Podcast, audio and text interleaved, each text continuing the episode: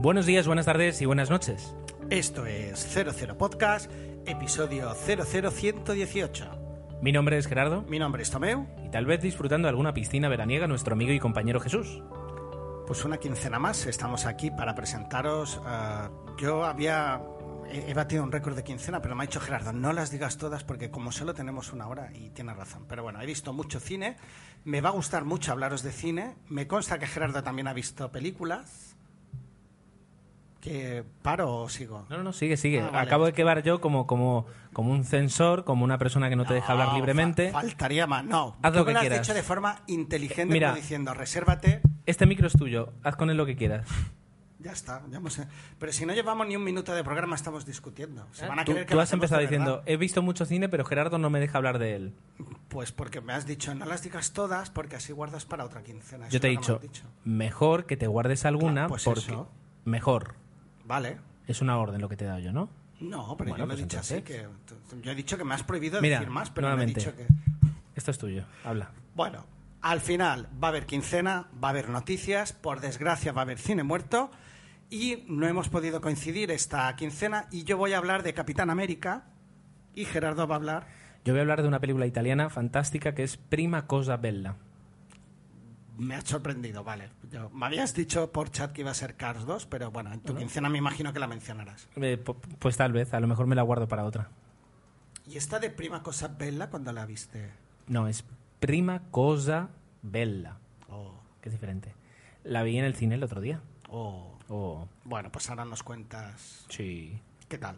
Bueno, pues esta es nuestra quincena y para acabar, como siempre, vuestros comentarios que hemos recibido a través del, del blog. Si os parece, vamos a comenzar.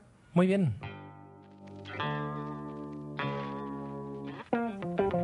Muy bien, pues eh, aquí el que trae muchas películas es Tomeu, por tanto, eh, tiene prioridad de paso sobre mi escueta quincena.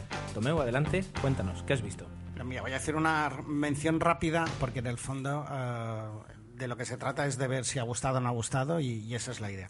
La primera de la lista fue una encerrona, quedé con un grupo de amigos y vamos a ir al cine y es lo que sucede cuando quedamos en el cine y luego decidimos qué película vamos a ver.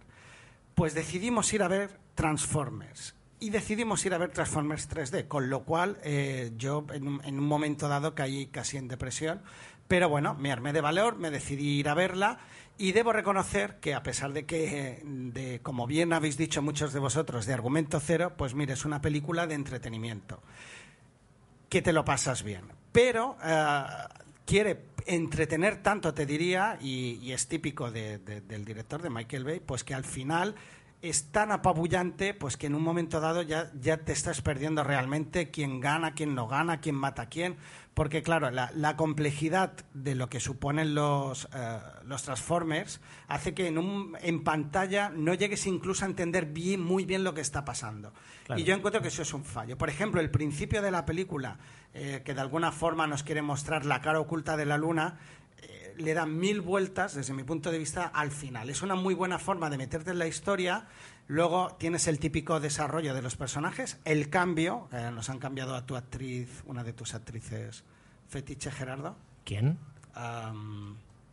¿Megan Fox? eso, Megan Fox. No es actriz fetiche para nada. No, no, lo sé, lo sé. Pero bueno, nos la han cambiado y, y en el fondo podemos decir que es la misma prácticamente porque el papel es muy parecido.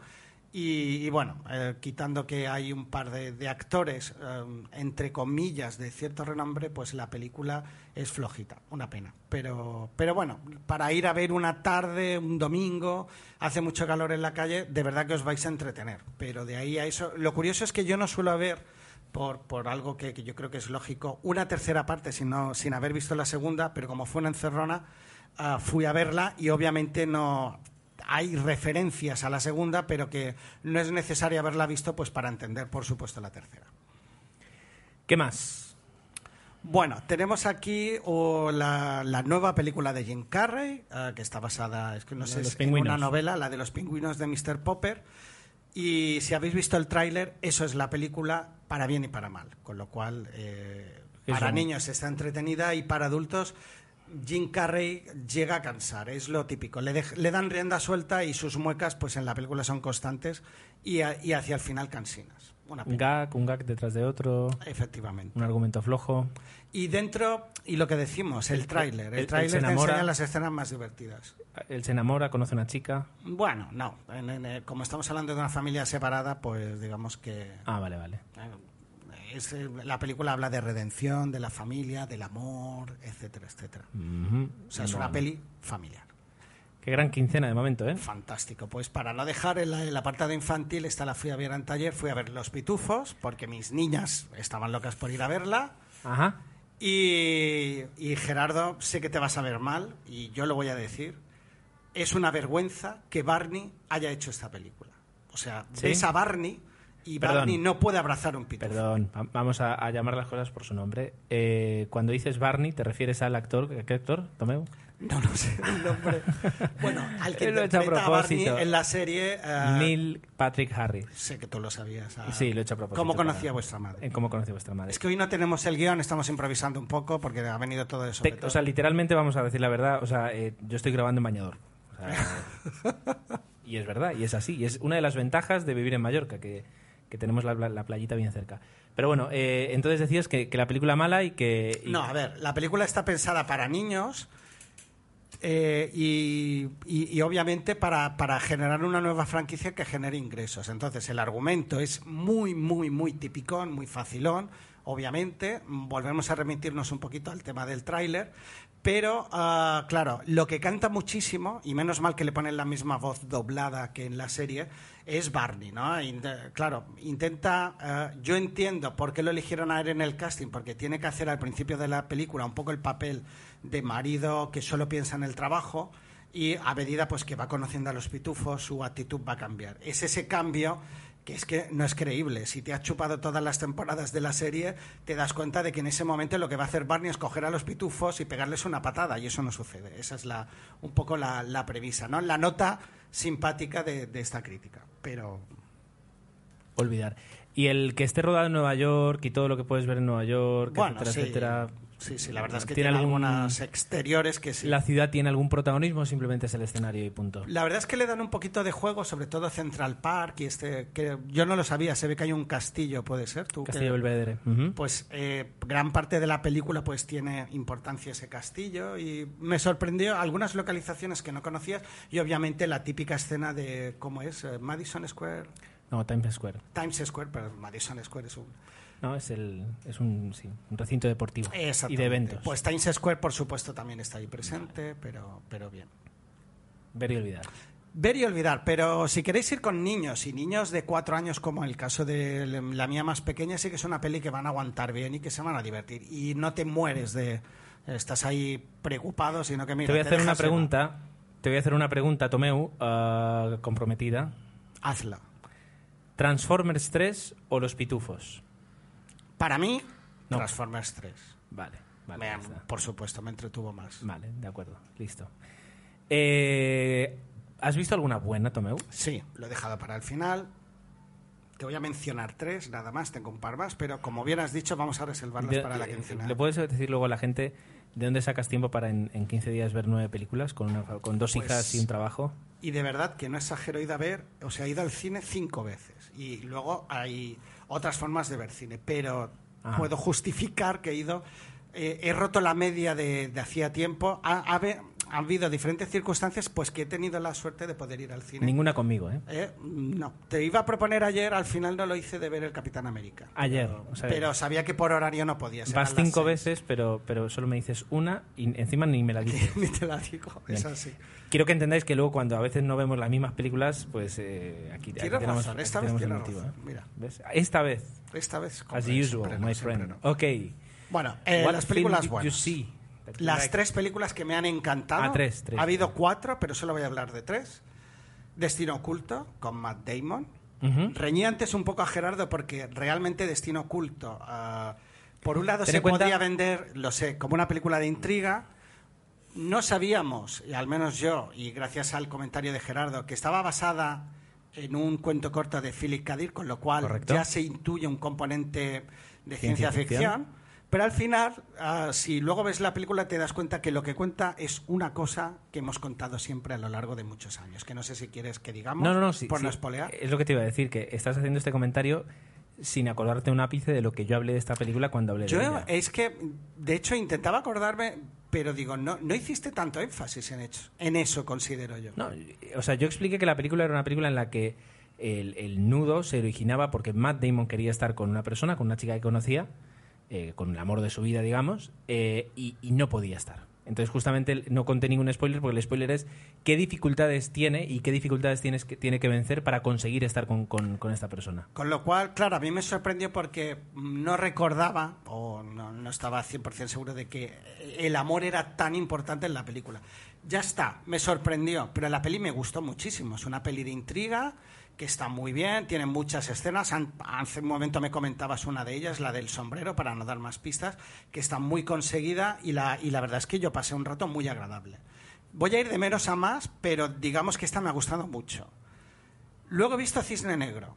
O Peli difícil, ah, pero ah, una vez vista entiendo perfectamente que una actriz como Natalie Portman haya ganado un Oscar, porque literalmente, yo creo que literalmente se deja la piel en, en- la película por su magnífica interpretación. La verdad es que eh, la película, yo incluso me la, me la esperaba un poquito más dura, pero eso me gusta porque cuando todo el mundo habla de que es una peli dura, intentas poner las expectativas muy arriba para luego evitar que no lo sea tanto y efectivamente fue así. Y, pero igualmente sí que es una peli que, que estás en tensión todo el rato y, luego. Hay es- escenas que te ponen los pelos de punta. eso es justamente lo que, lo que hace que sea interesante la película. Y lo que buscaba Aronofsky, se dice, Ar- Aronofsky, pues yo creo que lo buscaba y la verdad es que su imaginación portentosa ah, está además patente en muchísimos planos y una peli que utiliza la banda sonora del Lago de los Cisnes en muchos momentos incluso la, la embellece, ¿no? La verdad es que está muy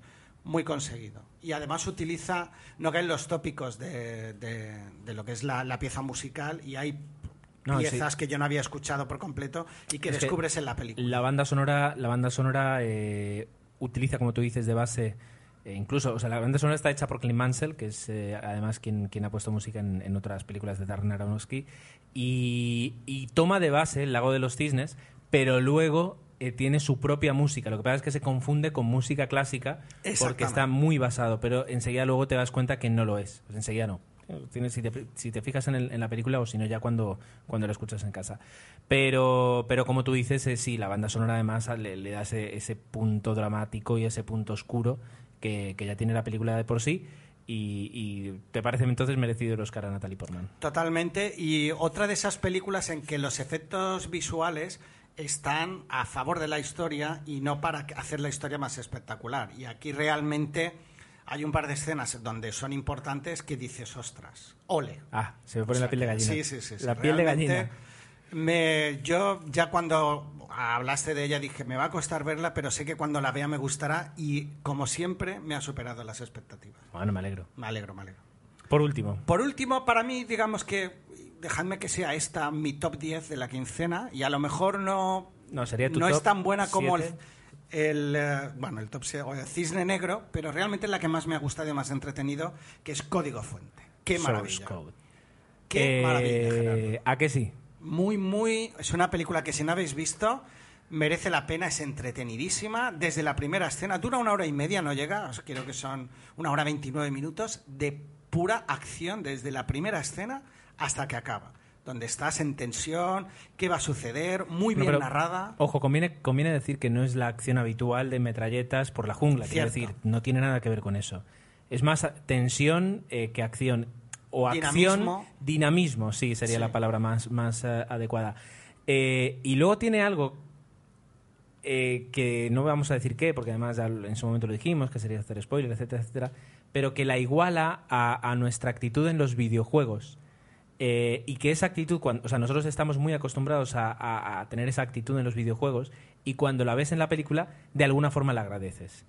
Eh, lo que acabo de decir yo sé que es muy críptico, que creo- dudo que nadie que haya visto la película eh, lo haya podido entender. En parte es por eso, para que si luego la veis, pues lo entendáis. Que no haya visto la película. Eh, ¿qué Exacto, exacto. Eh, entonces, bueno, pero, pero tiene muchos elementos para que nos guste y me, alegra que te haya gustado a ti. Sí, sí, no, realmente es una, una gran recomendación. De, que a veces decimos, hay películas que no hemos que se nos han pasado, que ha sido un año malo de cine, pero yo creo que películas como esta, incluido Cisne Negro, etcétera, es lo que yo creo que justifican el haber ido y pagado una, una entrada. Bueno, me alegro. Desde luego. Quería decir algo más, pero se me ha ido. Bueno, da igual. Era- Ah, sí, No que es del director de Moon.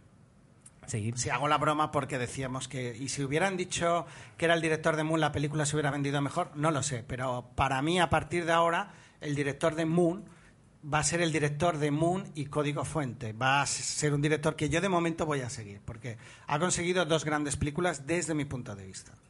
Espérate que... ¿Quién es el director? No me acuerdo el nombre ahora mismo. Ah, Bueno, sabemos que el apellido es Bowie, no, que es el hijo de David Bowie. Duncan Jones. Es, Duncan Jones. exactamente, veo que lo has Lo he buscado en el IMDb. no te ha salido, pero bueno.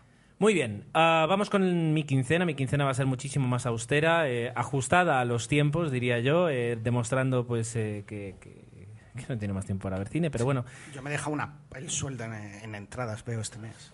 Dos películas. La primera, perdón, Training Day, una película del 2001 Qué buena. por la que, mm, ¿cómo se llama este hombre? Denzel Washington consiguió por fin un Oscar Buenísima esta a mejor actor eh, protagonista, si no y mal, Denzel Washington tenía uno por, eh, eh, actor de, reparto, por aquella película que Vilco era, creo que sí. Pero bueno, en este caso consiguió, además fue un hito porque fue el mismo año que Halle Berry consiguió el Oscar por Monster y fue que dos actores afroamericanos por primera vez en la historia de los Oscar conseguían, bueno, tuvo, muchísima publicidad en su momento. Bueno, Training Day de, Anto- Anthony Facua, Facua, Focua, Fuqua, Anthony Fuqua, eh, con también tu actor fetiche Ethan Hawke, eh, Scott Glenn, Tom Berenger y luego ya pues eh, Un reparto una, de serie de, secundarios. una serie de secundarios. Eh, película en la que Ethan Hawke, su primer día en narcóticos, le ponen de compañero a, mm, al personaje de Denzel Washington, que tendría que recordar, recordar cuál es, el nombre, no me acuerdo. Ah, Alonso, detective Alonso Harris. Eh, y bueno, y se- bueno durante ese día, pues Ethan se da cuenta de que nada es como pensaba, que todo es mucho más turbio, más sucio, más enrevesado, eh, y donde pues poco a poco pues va, a tener que crear una lucha moral entre, entre su personaje eh, y el personaje de, de Denzel Washington. Perdón. Que hay que decir que aquí Denzel Washington, por fin, bueno, por fin, estamos habituados a hacer el papel, diferentes papeles más. Aquí es much- de muchísimo más carácter. La verdad es que es, una, es contundente la forma de... No me gustó. ¿No te gustó? La encontré muy típica, eh, muy tópica. eh, me recordó además muchísimo a American Gangster por ese papel de sobrado y de yo controlo toda la situación que tiene Denzel Washington durante. Bueno, de, al- de alguna forma acabo de escribir casi todos los papeles de Denzel Washington. Yo controlo la Claro. situación. Pero Pero, más sobre todo. vista, más- Claro, pero por ejemplo, American Gangster me, me pareció una interpretación mucho más creíble. Aquí el, el hecho de, de- de estar constantemente pues eh, vacilando eh, no me, directamente no me pareció creíble. Ethan Hawke está toda la película con cara de miedo. eh, ¿Sabes? Diciendo, ah, pues, pero es que esto está mal, pues que esto está mal. Y, y repiten el- la- el- ese, ese mismo encontronazo moral entre, entre un detective que lleva muchos años en el puesto y, eh, eh, y un novato, pues esa- ese choque moral eh, de moralidades lo repiten durante toda la película una y otra vez, una y otra vez. Ah, y es muy tópica. La verdad es que no me ha gustado Bueno, nada. sí. Hay Quiero decir- antecedentes. Primary Colors, creo con Sean Penn, una película antigua, ya tocaba este papel. Hay otra de Richard Gere muy parecida, que ya te diría casi idéntica en ese sentido, pero bueno. O sea, la- A mí me gustó el, el nombre, el training de, quiero decir, es un día intenso sí. de trabajo y la verdad es que... pero que no es creíble. bueno, a mí Quiero me- decir, me que todo eso suceda en un día eh, es que no, no es creíble. El personaje de Denzel Washington eh, no es que no me parece creíble, ni, ni tampoco el personaje de Ethan Hawke. Así que la verdad es que, eh, desgraciadamente, pues no, no, no me ha gustado la Oye, película. Pues qué sorpresa, pensaba que sí. No, y además, o sea, me voy a la, a la IMDB y vale que no sea un dato a tener en cuenta, pero le dan un 7,6 que, bueno, Sí, no, sí, no sí, está para nada la mal. para IMDb la es IMDb, un dato alto, Etcétera, alto. etcétera. Y sin embargo, pues ya te digo, me, me, me ha decepcionado. Eh, sí, vamos a decir que no la fui a ver, sino que, o sea, la, la, la- la pude ver en casa así por casualidad. Un papel de Denzel Washington que me gusta mucho más es el que él tiene en, por ejemplo, en un plano oculto de, de Spike Lee, que también hace de policía, de detective, de Otra controla. muy buena película. Pero es un personaje que a mí eh, se, se me ajusta muchísimo más a, a la realidad. Pero bueno, ahí, ahí está. Pues a ver, una muy buena. Ahora en, en la radio habitualmente dice, bueno, pues vamos a abrir el Facebook y poner la encuesta de a quién le ha gustado y a quién no. Pues el momento perfecto para deciros si queréis dejar un comentario en 00 Podcast y si estáis más a favor de, de mi valoración o más de la de Gerardo. Creo que vale la pena aquí esta mini polémica. Bien, la segunda película que vi, Cars 2, Qué con bueno. mi sobrina. Íbamos a ir a un parque acuático, se puso a llover. Al final no fuiste por. No, bueno, lo le diste una buena alternativa. Se quedó contenta, bien, bien, bien visto por tu parte. Actúe rápido. Vale, la película eh, yo creo que sí podemos decir que es la peor que ha hecho Pixar. Eso ha- ha- he oído y he leído que es la que ha tenido peores críticas. Entonces me. Vale, jo, la me comparaban, frío. la comparaban con Bichos cuando para mí Bichos tal vez no sería el mayor éxito de, de- de Pixar, pero me parece una película bastante completa, y bastante entretenida, sobre todo al ser la segunda después de Toy Story. Exactamente. Pero eh, Cars 2 em, a mí también me dejó un poquito frío. ¿Por qué?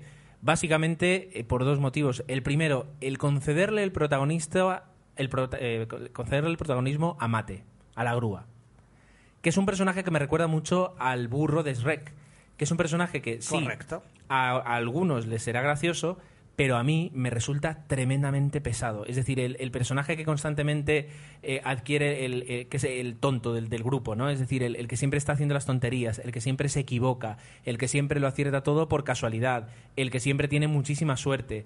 Eh, el personaje que además eh, se crea la, típica relación de que yo hago una eh, eh, por ser inconsciente hago un, tomo una acción el protagonista se enfada conmigo, yo por tanto me, me ofendo y me voy, y luego el protagonista se siente mal y tiene que ir a por mí, y luego yo por- voy viviendo aventuras y sin darme cuenta de que las vivo en parte porque... Es decir, es, es, es demasiado típico y además el personaje es que eh, constantemente, ya digo, se hacía, mm, el- al menos el doblaje que le han hecho en, en España, eh, se hacía complicado de, de llevar y de, de estar, de estar escuchando siempre las mismas tonterías, las mismas tonterías. Entonces, eso no, la verdad es que no me gustó. Bueno. Eh, lo que también le falla un poquito es que, claro, es decir, eh, es una película de espías, es una pe- película sobre espionaje y sobre una misión secreta. Eh, pero a la vez, claro, se llama Cars, tiene, tiene que, tienen que meter las carreras de por medio. Entonces, eh, ni mucho, o sea, ni le dedican el tiempo que le podrían dedicar a las carreras como en la primera película, donde eh, competir es el max, el, el- moto de, de toda la película, ¿no? La competición, el ganar la Copa Pistón, perfecto. Eso no lo hacen. Entonces tratan las carreras al principio, pues tienen una importancia, pero luego se ve reducido a las escenas de, de- de la propia carrera, pero que, no, no, no son creíbles. O sea, no son creíbles, evidentemente es un dibujo animado, pero quiero decir, no transmiten esa, esa, eh, esa necesidad de, importancia que tienen para los personajes. Y luego la historia de acción, además de ser muy típica, evidentemente para un público infantil, pues eh, convence y gusta. A mi sobrina le encantó la película, le dice que le gustó mucho más que la primera. Eh, se, quedó, se quedó extrañada cuando yo le dije que me había gustado más la primera. Pero ah, es una historia muy sencilla, demasiado sencilla para mí. ¿Qué, ¿Qué es lo que me ha gustado? Me han gustado dos cosas. Lo primero, el- la adaptación de Italia, Japón, pero sobre todo Italia y Londres. Ay, eso sí que a mí me parece interesante. Eso es espectacular, es espectacular, está muy bien hecho. Y lo segundo que me ha gustado mucho es el cómo superan las dificultades, o sea, las habilidades que le dan a los coches para superar los problemas. Es decir, el cómo ah, un coche puede manejar una pantalla holográfica, el cómo un coche puede conseguir hacer esto. Es decir, el cómo consiguen que un coche con ruedas consiga hacer cosas de un humano. eh, la imaginación que tienen todas esas escenas, la verdad es que me gustó muchísimo. Hay una escena al principio eh, de un personaje nuevo que introducen, que es de los más interesantes, eh, que es, ¿cómo se llama? Ahí, lo tengo aquí. Finn McMissile, que además la voz la pone, la pone Michael Caine y tiene que ser muy interesante. Y es una escena muy eh, de, de James Bond, totalmente de James Bond al inicio de la película, y esa escena la verdad es que es muy entretenida.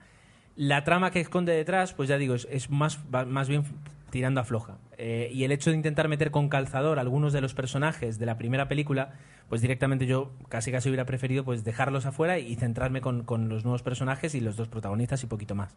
Pero hay cosas que están metidas con calzador y que, y que no, no combinan bien. el, el- el aspecto de, de que vimos en la primera Cars, de, de ¿cómo se dice? De, de- um, muy, muy de, de pueblo, es decir, de todo muy campechano, Sí. con personajes muy sencillos. Bueno, de repente, homenaje a la... ¿Cómo era?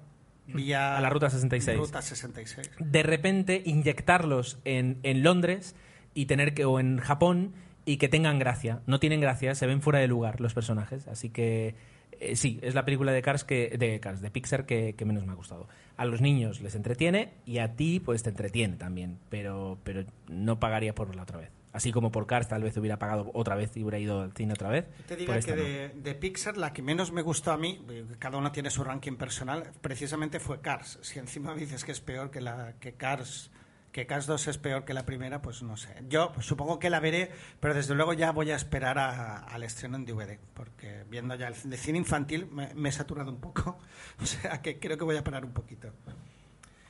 Bien, interesante que ve- ya solo veáis quiénes doblen las voces en inglés. Porque te encuentras con, por ejemplo, con John, John Turturro, Joe Mantegna, Bonnie Hunt, Frank Conero, eh, Tony. Shalhoub, ah, etcétera, etcétera. Eh, y por supuesto Owen Wilson.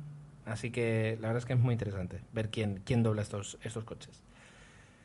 Bien, ah, acabamos con las quincenas. Eh, sé que tienes cine negro, no sé si tienes alguna noticia más que Pongámonos comentar. serios y no, primero si quieres vamos al cine negro y luego ya alguna que otra novedad, mm, más de autobombe que otra cosa, pero bueno, vale la pena mencionarlo. El cine muerto con tu Meufiol. Bueno, pues eh, agradeceros como siempre y debo admitir que últimamente eh, la mayoría de noticias nos llegan por Twitter a través vuestro, la verdad es que es casi inmediato, os enteréis mucho antes que nosotros, entonces agradeceros. O a través del blog o de Twitter nos hemos ido enterando de sobre todo una, yo creo que es la, bueno, esta quincena no es tan llamativa a lo mejor de porque el nombre no es tan conocido, pero siempre es una es una pena. En este caso hablamos de por un lado de Bubba Smith que, bueno, ah, recordaréis si habéis visto la, yo diría la saga, porque está compuesta por ocho películas, la saga de Loca Academia de Policía, y hacía el agente Hightower, ¿no? El agente más alto, de color, un, hombre así fornido y fuerte, y que era el duro, el súper duro de... Totalmente, uno de los más. Junto con. No me acuerdo el, el nombre del personaje, el que hacía voces. Sí, eh. Yo creo que eran los dos personajes, porque además Hightower que tenía mucha nobleza, era como el, el bueno siempre. El que- buenazo el- de- El pobre siempre le pasaba todo lo malo por, por tener demasiada fuerza, pero que era muy bueno. Y bueno, mm, una pena y, y si no habéis visto la, la- lo que es la saga, la verdad es que las primeras sobre todo pues sí que tuve- tenían bastante gracia por la novedad y luego poco a poco, como suele ocurrir con este tipo de películas, fueron decayendo. No se extraña igualmente que ya se esté hablando, que a lo mejor sí, la verdad es que lo digo así en plan... En plan... Para nada. Tal y como está ahora mismo el mercado de los guiones, no me extrañaría nada que hicieran un, un, remake. un remake, remake de, lo que de la saga. Un reboot, ¿no? Que ahora está tan de moda. Ahora es reboot, sí. Ahora es un reboot.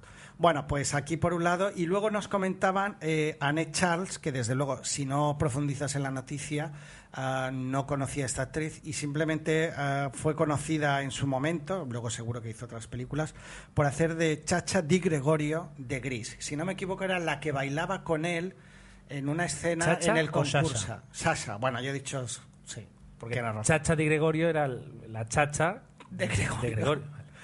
Bueno, Sasha Di Gregorio, que bailaba con Elton John, creo, en la en, En el concurso de en baile. el concurso de baile que ponía celos a, a Olivia, eh, A Sandy, a Sandy, por que supuesto. tiene nombre de cerveza ahora, ¿no? No, de, de Clara se dice. Sandy es la mezcla de. Bueno, ahí depende, depende aquí en, en- en la península. Bueno, da igual. Eh, ¿Algo más, Tomeu? Pues esto en cuanto a Cine Muerto, y lo dicho, agradeceros pues que, nos hagáis este pequeño recordatorio. Nos gusta hacer este pequeño homenaje, porque además nos sirve de excusa pues para comentar películas que en este caso totalmente diferentes, pero Gris, que no hemos hablado de ella, creo que es uno de los grandes musicales de la historia del cine, desde mi punto de vista. Tenemos muchos. eh, os doy dos más, que es, por ejemplo, el otro día la daban en la tele West Side Story y para mí una de mis favoritas, My Fire Lady, que está basada en, en- en esta, en la novela de Pygmalion y cómo enseñan a una, una pobre chica a ser una, una, una dama, ¿no? Un día, desde luego, podríamos, eh, Gran película. podríamos hablar de, mm, de musicales. Sí, y sacar una listita. Sí, sí, sí, Sonrisas y Lágrimas, Moulin Rouge. Por ejemplo, Moulin Rouge, que de las modernas es de las que más me gusta. Chicago.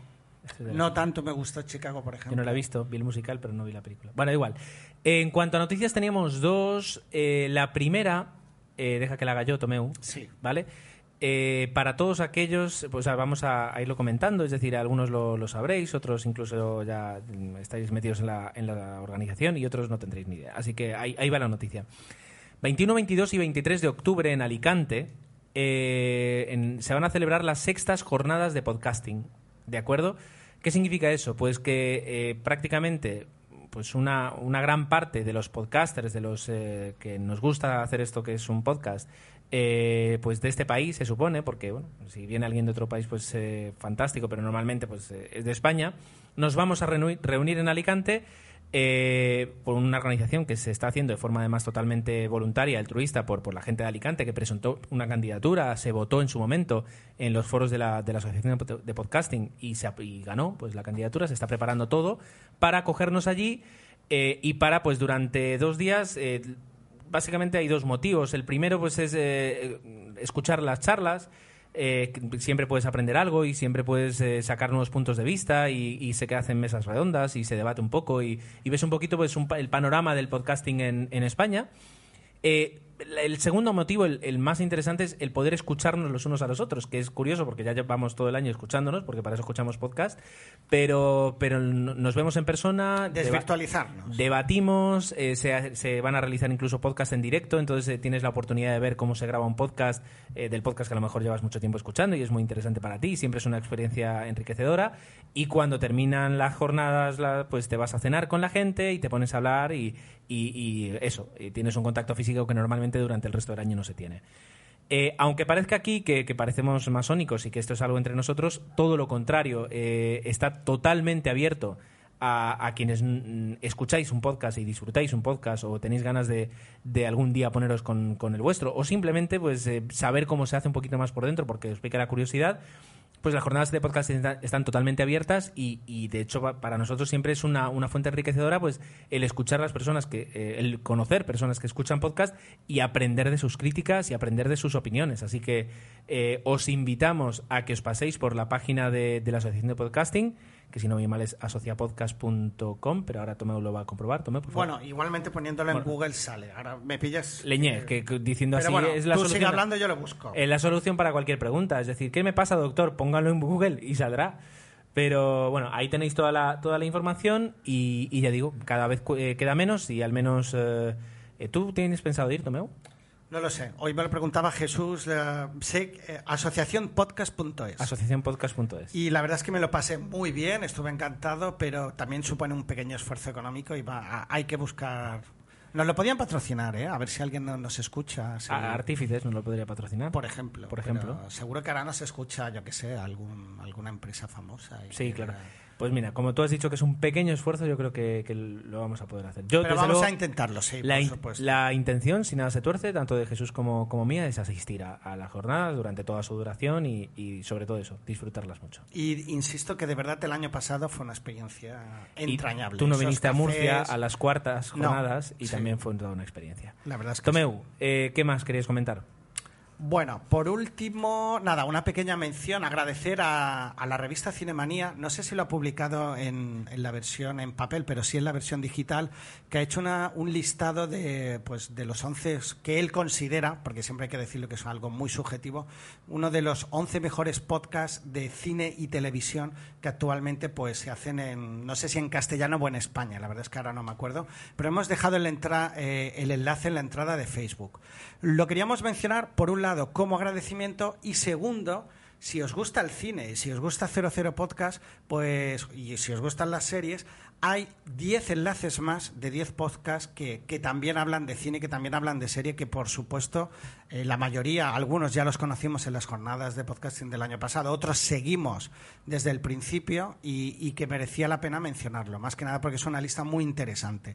Haceros una especie de, no sé cómo sería, Gerardo, en lista, de lista en en iTunes de vuestros podcasts de cine y televisión y, y, bueno, vais a tener un empacho de, de películas, pero, pero bueno, creo que merecía la pena pues para es que difundir. Agradecemos a Cinemanía porque yo creo y, y pienso que hace, ahora a lo mejor ahora no tanto, ah, revistas como Cinemanía y Fotogramas, y es una opinión personal mía, Gerardo, pero no sé si la compartes, nos veían incluso como el enemigo, gente no profesional que comentaba las películas. Entonces, que se hayan atrevido a hacer un listado de podcasters, ah, yo creo que, que es un paso hacia adelante. Yo la- esa imagen de enemigo que planteas, la verdad es que rara vez he comprado una cinemanía o una fotogramas y por tanto Yo no lo puedo hablar. No lo he tenido, la verdad. Es decir, eh, al fin y al cabo, eh, el cine yo creo que junto con la política y el deporte eh, es de, lo- de los temas que más eh, opinión generan.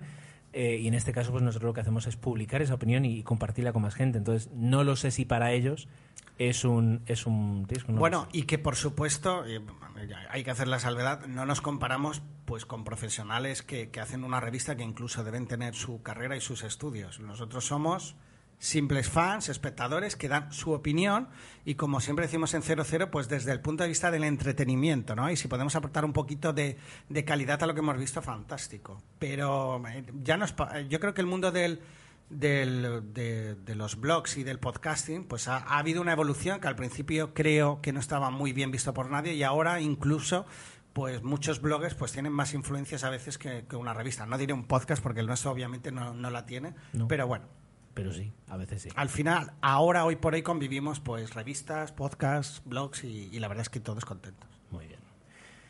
Muy bien, pues eh, vamos, si quieres, a hacer una pausa, respirar un poquito. Tomé me hace la seña de como diciendo, yo creo que hasta aquí vamos bien. Y continuamos ya con las dos películas de las que os vamos a hablar. Hola, os voy a contar cosas de Apelando. Jorge hace un podcast de, em, de Apelando y hablan de cosas de Apelando. Que están hablando de la manzanita de Apple y también mm, de más cosas que queremos saber. Em Si andas en Apple, apelando.com, has de visitar.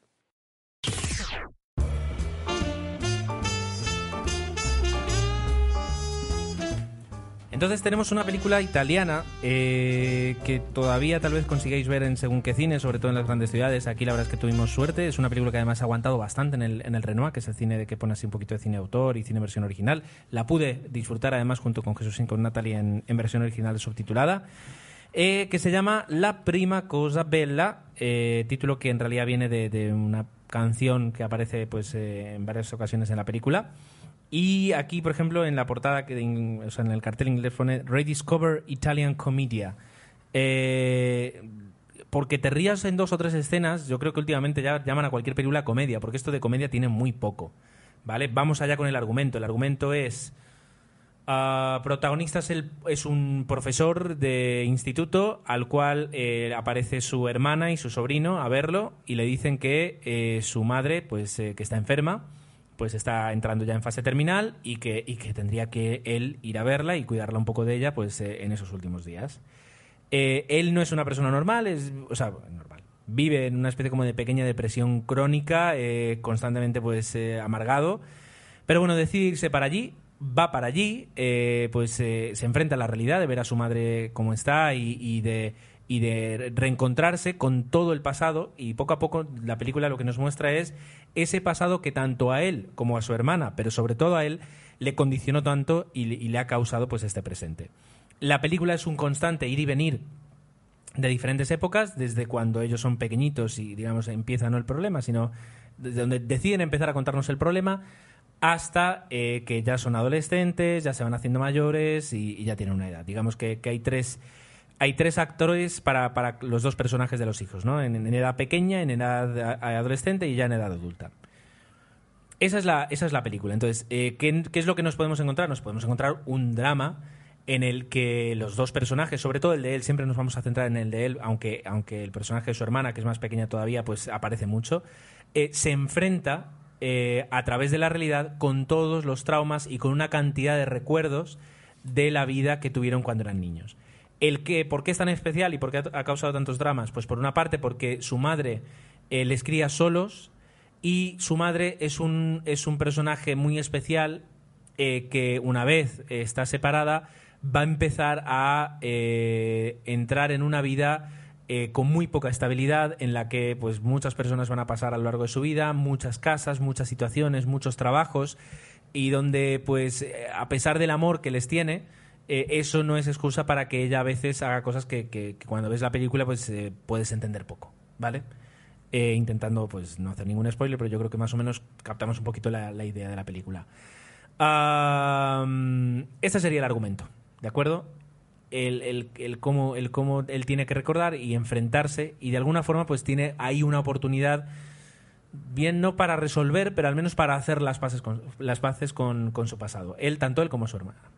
La película es, es la verdad es que es muy, en italiano se diría carina, es decir, es se, deja creer, ¿de acuerdo? Los personajes se dejan creer mucho. eh, es en ese aspecto pues eh, muy muy intimista es decir eh, muestra mucho el, cómo los niños pues eh, se divierten sufren ven tienes la posibilidad además de recrear un poquito la Italia de los 70 la Italia de los 80 y finalmente pues la Italia de, hoy y los personajes las interpretaciones están muy cuidadas y, y, Jesús están, están muy cuidadas y la verdad es que a mí me convencieron mucho. Por ejemplo, Jesús, el personaje de protagonista, el de la madre, sobre todo, pues no le, no le, no lo termino de entender. Yo que me vendo mucho más fácil. eh, Me consta. me gustó mucho y la verdad es que lo entendí y, y- y disfruté mucho con, con- con su personaje. Ah, acompañada, por supuesto, la película con algunas canciones italianas, con una banda sonora pues, que, que se deja escuchar, pero sobre todo eso tiene un par de canciones italianas que incluso a veces ellos cantan a modo de, pasatiempo. Y, la película pues eh, te, lleva muy rápido durante esas dos horas, aunque tiene alguna escena que, se alarga innecesariamente, pero por lo general te lleva muy rápido a, lo- largo de esas dos horas. Final lacrimógeno, que al menos con- conmigo consiguió pues eso, un final totalmente lacrimógeno, pero, pero que en, en- en resumen es una película pues eso, muy bonita, eh, disfrutable. Y aunque aquí la o sea, por favor, si queréis ver una comedia italiana, no veáis esa película. Yo os recomiendo El amor eterno fin que dura, que es una película sí tiene una clave mucha más. Manuel de Amore, directamente. Ya, pero La primera. bueno, pero quiero decir, son películas con una con un enclave de enclave de comedia, pero esta no, esta es un drama y es un drama italiano y es una película muy bonita y con mucho con mucho cuidado y con mucho cariño. Creo que nos llegan pocos, ¿no? De, o sea, sobre todo dramas de Italia. Yo me imagino que aquí venía precedido por el éxito en taquilla y, y por eso se llegan a estrenar aquí. Pero normalmente nos llegan las pelis más fáciles, por En- decirlo de alguna forma. Eh, digamos, es la película que Italia presentó a los Oscar. Y de alguna forma yo creo que es el éxito italiano, eh, así como el Le Petit Mouchoir, eh, Pequeñas Mentiras sin Importancia, Por fue el éxito francés. Entonces, de alguna forma hemos combinado pues, la, la película de exportación por excelencia de, de Francia con la película de exportación de, de- por excelencia de, de Italia. Ah, interesante. La verdad es que es, es interesante y es, es bonita. Es bonita. Si además te gusta ese toque nostálgico de los años 70, los años 80, pues cómo se veían las cosas, etcétera, etcétera, pues, pues te, te va a gustar más. Bueno. Si te gusta la cultura italiana, te va a gustar más todavía. Y si tienes ganas de ver una película en italiano, esta se entiende. No es como Camorra. ¿Cómo era, no? Camorra. Ay. Camorra, ¿no? Sí. O sea, ¿se decía Gomorra. No, Gomorra. Gomorra. No es como Gomorra. Hay otra que se llama Camorra. No es como Gomorra, que eh, hablándolo yo con compañeros de trabajo que son italianos, me decían que, que ni ellos la habían entendido porque se habla en napolitano y en un napolitano muy cerrado que, que nadie entiende. Esta se entiende perfectamente. Mira tú. Tú has estudiado italiano, además. Sí, yo he estudiado Italiana para principiantes, otra película que... Bien. Bueno, Ah, esta ha sido mi película.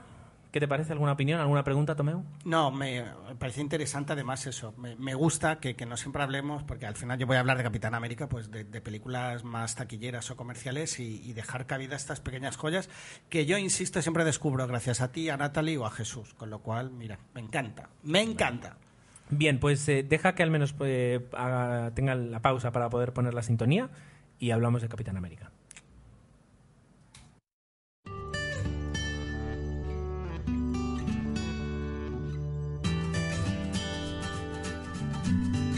Pues ya casi por, por obligación, yo creo que teníamos que hablar de, Capitán América. Eh, el título ya nos, nos lo define perfectamente, el, primer Vengador y, y el macroproyecto que tiene en marcha Marvel y que ya va a estrenar el año que viene en, en, bueno, por fin en cines, ¿no? Que es ah, la película de los Vengadores, un poco pues con todos los protagonistas que hemos ido viendo con Iron Man, Thor, etcétera, ¿no? Y, y nos faltaba ver el Capitán América.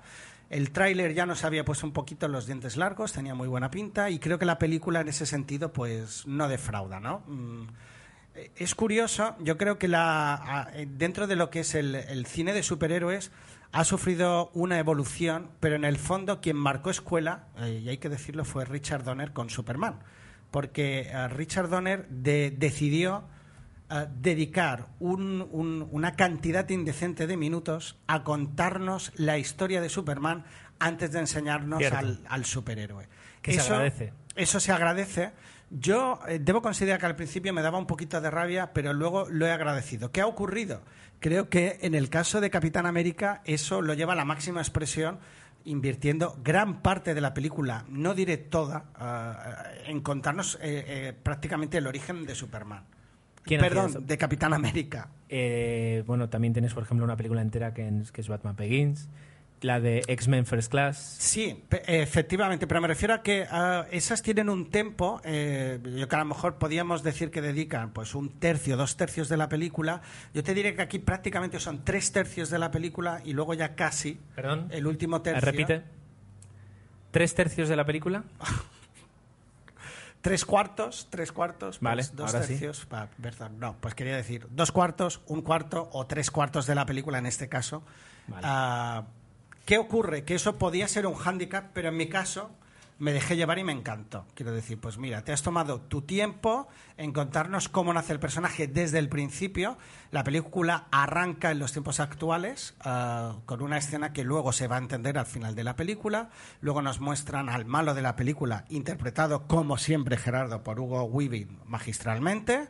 Y luego ya nos ponen en manos de- del personaje principal, en este caso de Steve Rogers, interpretado por Chris Evans, que eh, se supone que va a ser nuestro superhéroe. Yo creo que aquí, y me, remito a Benjamin Button, hay efectos digitales mostrándonos a un actor muy canijo, ah, más bajo, por debajo de la media, que tiene, que, que tiene el deseo y aquí está el toque patriótico, que desde mi punto de vista excesivo, pero estamos hablando del Capitán América, con lo cual lo tiene que tener, el toque patriótico de que quiere a toda costa pues servir a su país. ¿no? Entonces, el cómo este personaje canijo eh, llega a convertirse en Capitán América en lo que nos cuenta la historia y se toma su tiempo y decide, digo, pues vamos a contarlo bien. Eso no quita que la película pues está ambientada en, bueno, en la Segunda Guerra Mundial, Sí. con los nazis como trasfondo, por supuesto. Yo creo que cuando ya se intenta hacer alguna película de guerra y de superhéroes, los nazis están ahí siempre presentes. pero piensa- de esta forma, eh, igualmente aquí está de forma secundaria. De todas formas, piensa que eh, coincide con el, o sea, en el momento en el que se lanza el cómic del Capitán América. Claro, claro. Estamos hablando de los años 40 y, y era el momento adecuado. Entonces, en este caso, la- los malos, como pasa también con, con eh, X-Men, pues están más, más definidos por el propio cómic y por, y por la creación temporal de, de- de los personajes que no por, en este caso, el, el guion. No, no, y hablamos de una época donde realmente era necesario buscar algún referente, un héroe, para, para intentar superar, porque eran tiempos muy complicados. Aquí en la película, desde luego, se entiende, y de hecho, parte del argumento utiliza eso que acabas de decir ah, para, para explicar o para justificar el nacimiento de, de Capitán América, y, se ve.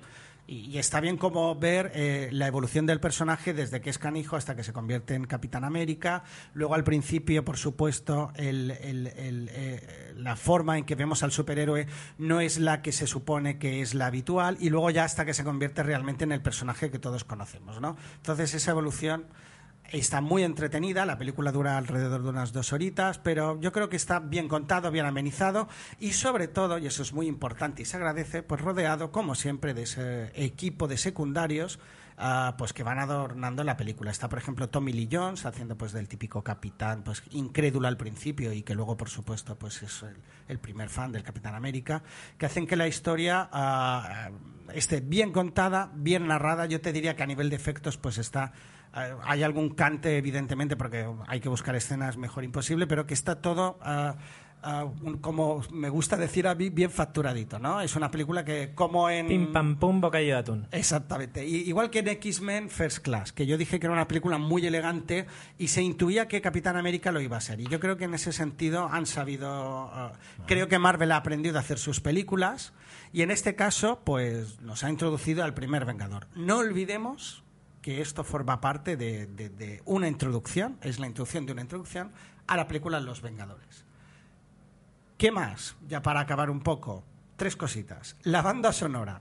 A mí me recordaba la de Superman. Yo creo que el artista se inspiró en Superman y si te fijas hay algunos compases, incluso la forma de utilizar, pues hay una apertura, apertu- apertura se dice apertura inicial, Apertura. con un momentos de, de- de música sin más trascendental. Yo creo que intentaba buscar, tengo aquí, ¿no? El que ha creado la, o no, no aparece en la ficha técnica que tengo Yo lo voy aquí. buscando.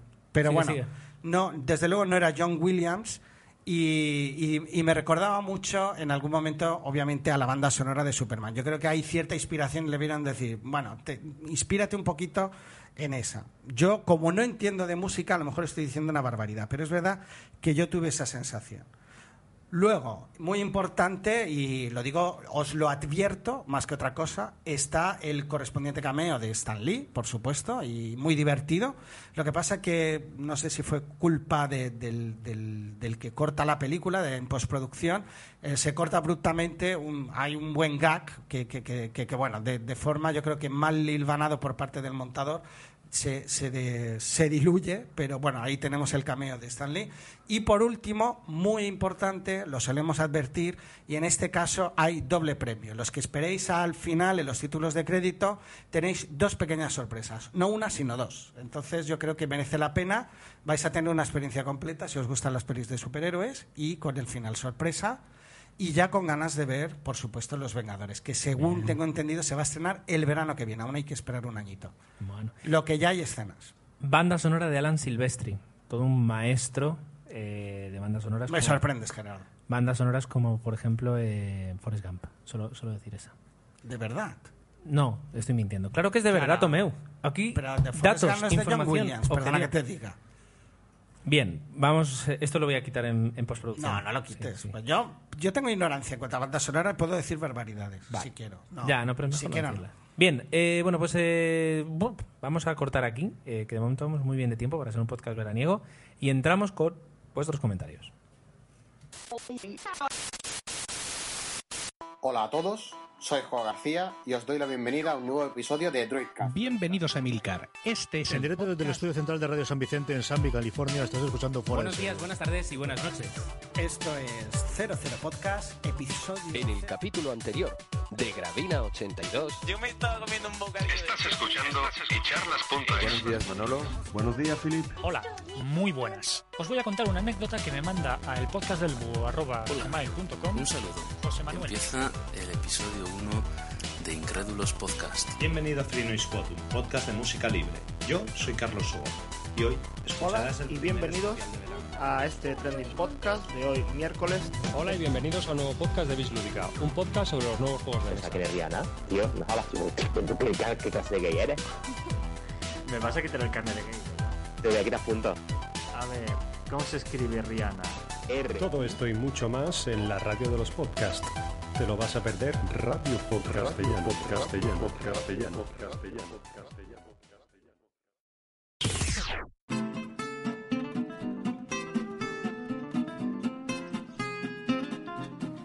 Bien, pues comentamos con esta ronda de comentarios. El primero es de Spider Jerusalén diciendo, ¿y Telefila?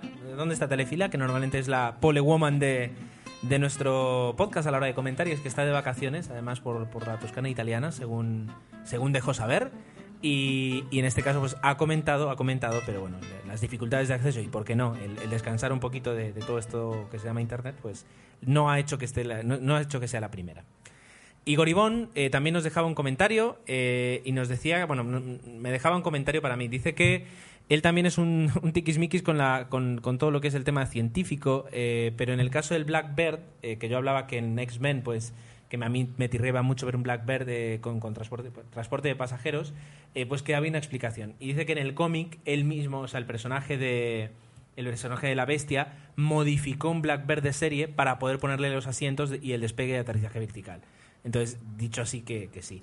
Y que a él también le gustó mucho la película 13 días, en la que, en la que aparece la crisis de los misiles cubanos, que le gustó toda la película, menos eh, a Kevin Costner poniendo cara de duro y haciendo ver que en realidad el que salvó toda la situación fue él y no los demás. Ah, dice que a Etel no le gustó mucho eh, Ostras, hay un ser y que es muy buena que- película, pero para su gusto un poco lenta. Así que ahí queda la, la opinión de Igor Ivón, que, que agradecemos. Mira, le voy a dar. A mí me gustó mucho, pero eso de lenta en parte tiene razón. Es verdad que, pero, que es una peli excesivamente larga a lo mejor, pero bueno, como tiene ese componente tan emotivo, yo, pero no le pongo. Venga, Ramón. Ramón Rey. ah, De esta peli ya la he visto. De esta peli ya la he visto. Y Cartoon, Cartoon, Cartoon, Network. no, Cartoon Nerd World. que, que le- ya le enseñamos a hacer un curso de, de, de- El- de branding. de titular, sí, podcast. De branding, sí, sí, sí, sí, vale. porque se ha lucido. Bueno, dice que, se, que le chirrió cuando hablábamos de como la vida misma, que habláramos mal de ella, y era porque, y, la verdad es que yo no me acordaba, y cuando he leído su comentario me he acordado, él recordaba como la vida misma, pero la versión de 2007. Yo mm, comenté la de 2010 con la chica de Anatomía de Grey, y él ah, tenía otra que en inglés era Dan in Real Life, Dan in Real Life, no, no lo sé si lo digo bien, del 2007, que estaba protagonizada por Steve Carell y Juliette Binoche, que yo esta también la comenté en una quincena y me había gustado mucho. Lo único que le ponía o criticaba era que la vendían más como comedia y realmente es una historia muy bien contada y no, no es de comedia fácil y, sí, eh, apoyo a Ramón que obviamente esta le da mil vueltas y yo también recuerdo haber hablado bien de ella. Y por otro lado, pues estaba en desacuerdo conmigo cuando mencionaba que la isla de Nim a él le, hace- eh, le parece una peli de aventuras muy bien hecha. Yo creo que eso sí que lo dije, que era una película muy bien facturada. A que a él le gustó, muy divertida, que Abigail Breslin, que era la, la protagonista infantil, pues encontraba que estaba muy bien, que llevaba el peso de la película sin despeinarse y que le gustaba o que había sido una sorpresa para él pues el lado cómico de Judy Foster. Yo ah, mi crítica iba ah, sobre todo a que no es una peli, eh, los ritmos de la película creo que no están bien conseguidos a la hora de, yo creo que arranca muy bien, pero luego se diluye un poco, sobre todo las escenas que ya ocurren en la isla, am, a- bueno, a posteriori de cuando ya eh, Judy Foster interviene más, pues yo creo que esa, para no espolear, esa parte tiene muchos altos y bajos. Entonces creo que no, no es una película redonda desde mi punto de vista. Eso sí, yo sí que la recomendaría si no la habéis visto. Bueno. ¿Qué más? Bueno, luego tenemos eh, a Daniel Roca que nos dice que está escuchando el podcast y que está expectante por saber lo que opinamos sobre eh, el Club de los Poetas Muertos porque es una de las películas de sus películas preferidas de todos los tiempos. Que dice que sobre la cartelera floja pues ha estado unos días en Madrid y pudo ver en versión original el final de Harry Potter y eh, Paul. Que la de que Harry Potter que le gustó mucho como esperaba, pero que la sorpresa fue Paul. Eh, dice que eh, le gustó mucho la, la película y quería saber pues nuestra opinión y yo creo que nuestra opinión quedó hecha en el en, o sea la comentaste tú Paul si no voy mal no Sí, sí, sí. sí, sí, sí. La comentamos, perdón, sí, en la quincena. y nos hacía además la reseña de que la gracia para el del Paul es en todas las referencias a otras películas series cómics que hay en Claro. la película Aquí lo que cantaba mucho era el doblaje. Eso es lo que peor llevé yo. Luego Igor Ivón también dice que otra película para frikis es Fanboys, pero que no se llegó, o sea, que no está doblada, pero que es de obligatorio, obligatorio visionado. Yo al final no la vi, sí que es verdad que el tráiler me hacía muchas ganas, pero luego todo el mundo dijo que era mucho más floja de lo que parecía. Que en Es realidad- verdad, es verdad. Pero bueno, está bien para reírse. Por divertirse. De hecho, no sé si se llegó a estrenar al final en el cine aquí en España. No estoy seguro. Pues no lo sé.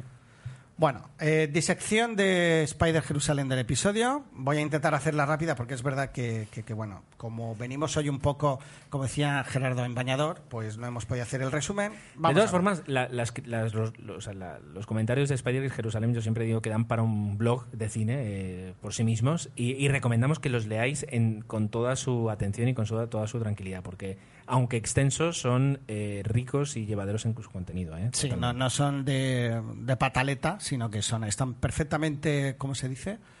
Ah, motivados o justificados o explicados, como sea. Bueno, eh, para no alargarnos, pone a parir, y lo resumo en cinco frases que le ha dicho a Nicolas Cage, que este hombre ya no es creíble, que sobreactúa y que tiene toda la razón. Judy Foster, por otro lado, es que Ah, parece ser, él dice que la gente se hizo expectativas brutales con la niña prodigio. Eh, recordemos que luego en algún comentario lo recordáis que empezó con Tachi Diver y que realmente no tiene muchas películas a destacar.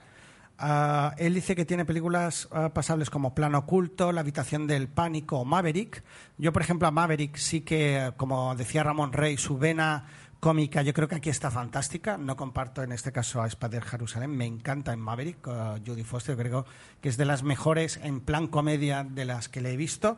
Y que él sí que destacaría, por supuesto, y estoy de acuerdo, El silencio de los corderos, y Contact, como películas donde hace grandes interpretaciones. Contact es otra, otra, otra película curiosa que a mí me gusta, pero que, es verdad que te deja un sabor agridulce. Bueno, X-Men, primera generación, dice que la comentó en su día, el toque del conflicto de, de los misiles de Cuba le dará realismo a la película, aunque se pase por el forro la historia leal y... Uh, dice que también le gustó, como antes has mencionado Gerardo, pues 13 días, ¿no? Y bueno, película de la semana, ET.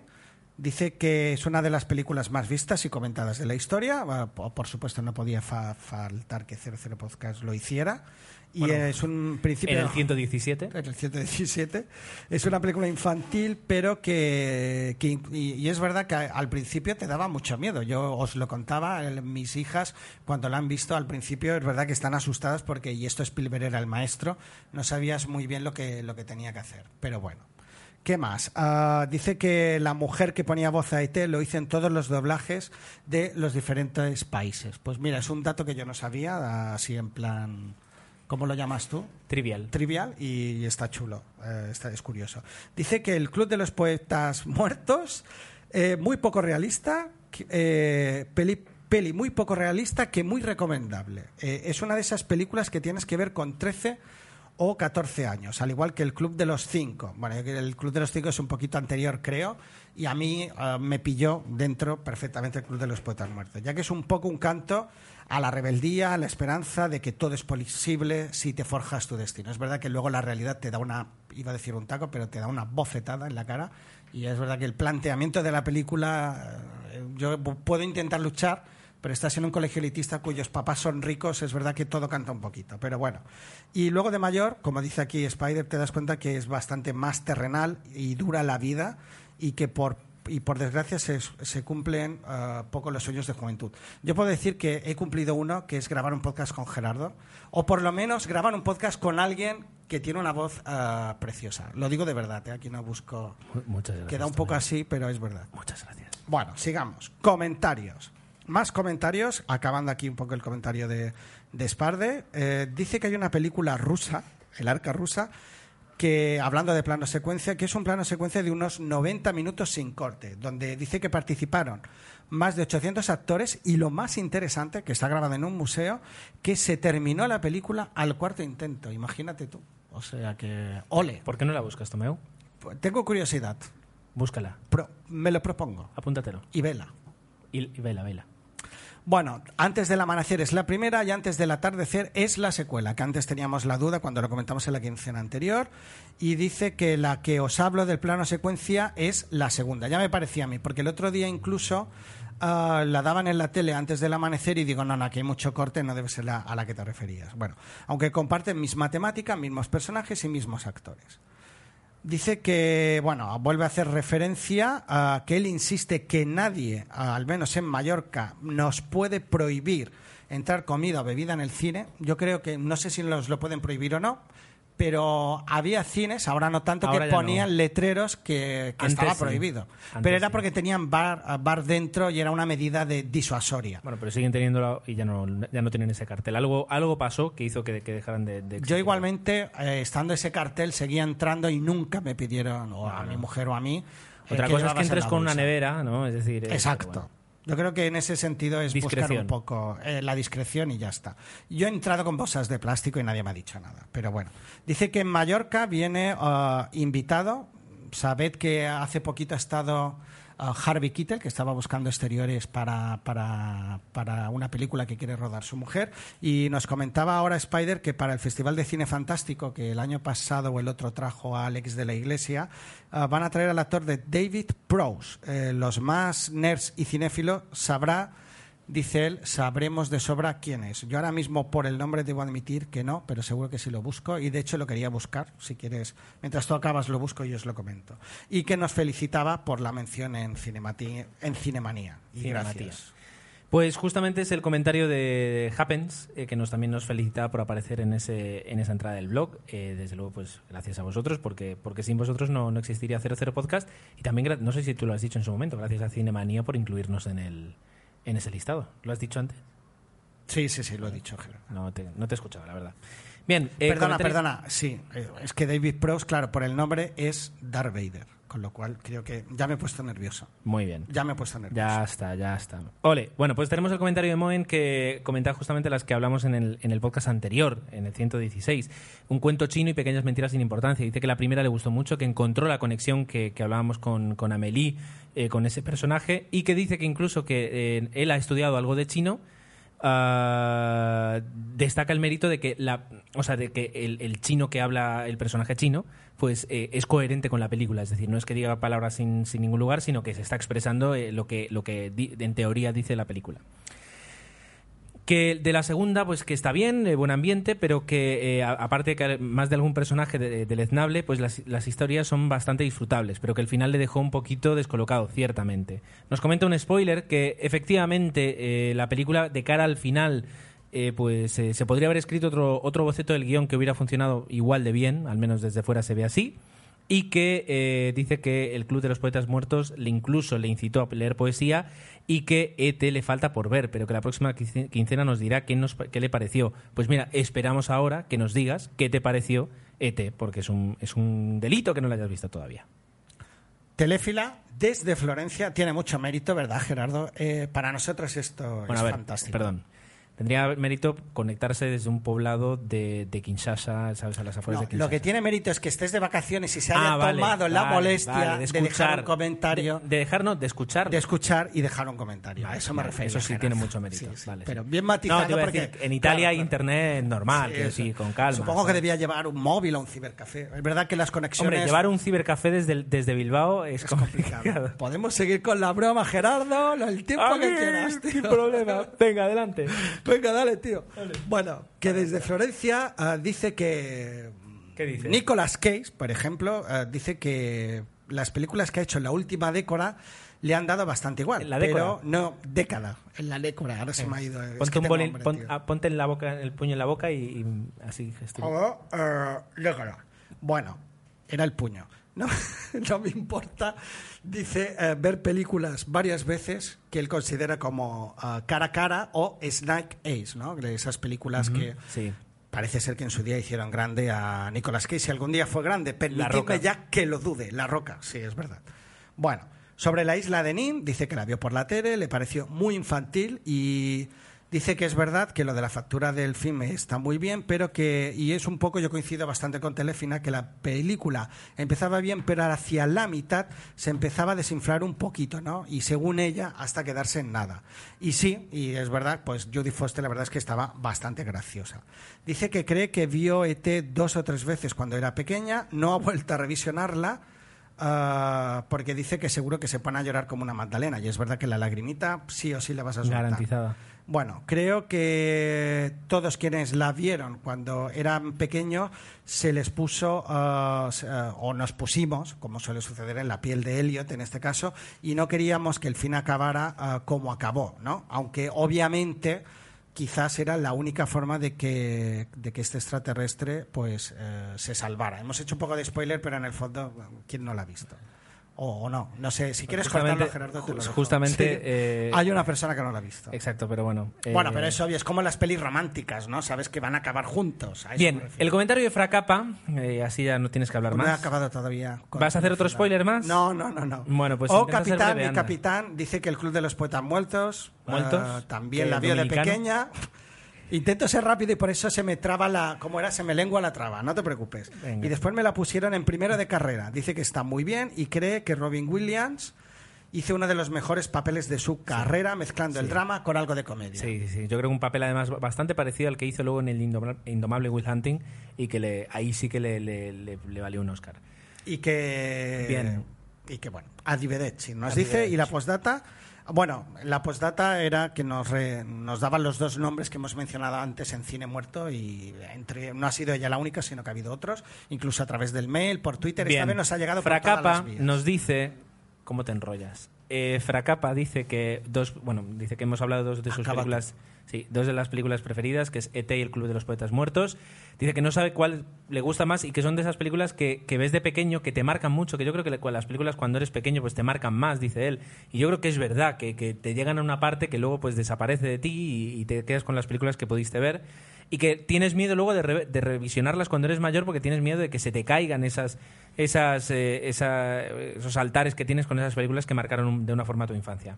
Pero que de todas formas, eh, eh, bueno, junta, jun- él o ella, ah, no lo sé, junta, eh, junta ¿cómo se dice? ET con la lista de Sidler como películas con las que siempre consigue llorar de esa forma, ¿de acuerdo? Y que en cuanto al Club de los Poetas Muertos le parece que es un referente buenísimo para adolescencia y que puede marcar mucho para bien. Es un canto a la vida con mayúsculas con su famoso capitán, mi capitán y el Carpe Diem. Sin embargo, nos cuenta que un amigo suyo, profesor de cuarto de eso, le puso la película a los, a los chicos de cuarto de eso y le pareció, les pareció eh, y, y antigua. Yo agradezco un montón que lo haya dicho porque siempre me he preguntado eso. Digo, ¿qué sucedería si ahora pusierais esta película? Pero yo creo que eh, tiene que haber el equivalente de lo que a mí supuso el Club de los Poetas Muertos porque vives otra vida, otra situación. ¿no? Bueno, no, tiene, no. no. creo que sea no tan estoy, extrapolable. No estoy de acuerdo. Yo creo Digo que tan. Yo creo que se puede. Lo que pasa es que lo que hay que hacer es vender la- muy bien la película. Tal vez necesites una hora antes eh, de ver la película Ah, no. explicar. Sí, claro que sí. Es decir, son chavales de 14 años que están súper con, con una intoxicación de contenidos como la nuestra. A eso voy. Tenía que Pero bueno, es otra decir, de, primero pararlos, de explicarles la situación, de meterles, de, de crear un pequeño debate, eh, porque de, un, de un colegio privado como el que ves en el Club de los Poetas Muertos a un instituto, a un colegio eh, como, como el que hay hoy en el año 2011, pues eh, prácticamente eh, a si no les preparas, eh, los chicos no pueden tener la más mínima empatía con esos personajes, directamente no son creíbles, porque, porque la presión que ellos reciben por parte de su familia, de la sociedad y del propio colegio ha cambiado tanto que nosotros todavía podíamos empatizar de alguna forma y nos vendíamos, pero ahora mismo eh, no. Y el Carpe Diem, eh, que en esa película Robin Williams pues nos impacta, eh, ahora mismo es, es un eslogan de marketing que utilizan hasta las bebidas de zumos. es que es Entonces. Eh, o, de alguna forma les, les metes un poquito en, en situación o no van a poder porque lo van a comparar con, con el anuncio de Sunny Delight eh, sabor pomelo, porque ahora mismo te venden eso. Eh, incluso había un anuncio de Pepsi que, era una parodia de Lo Capitán, mi Capitán, pero al revés, en la que, en la que nadie le seguía. Entonces eh, hay, que, hay, que, hay que tener, hacer un ejercicio. Yo no sé para qué cierro el iPad si queda el comentario todavía, pero bueno. Eh, luego comenta que Pleasantville es una película poco conocida, pero que le supuso una gratísima sorpresa. Eh, efectivamente, es una película de la que tenemos que hablar pronto. Y que para Spider Jerusalem le dice que le va a dar dos títulos de Jodie Foster con los que ya coronarla como gran actriz: Tax- Taxi Driver y, El Silencio de los Corderos. Ciertamente son dos películas que marcan la capacidad de esta actriz. Por último, dice que le gusta más Antes del Amanecer que la posterior. Y que del mismo estilo, aunque suene así ñoño y tal, que nos recomienda que veamos eh, Buscando un beso a medianoche.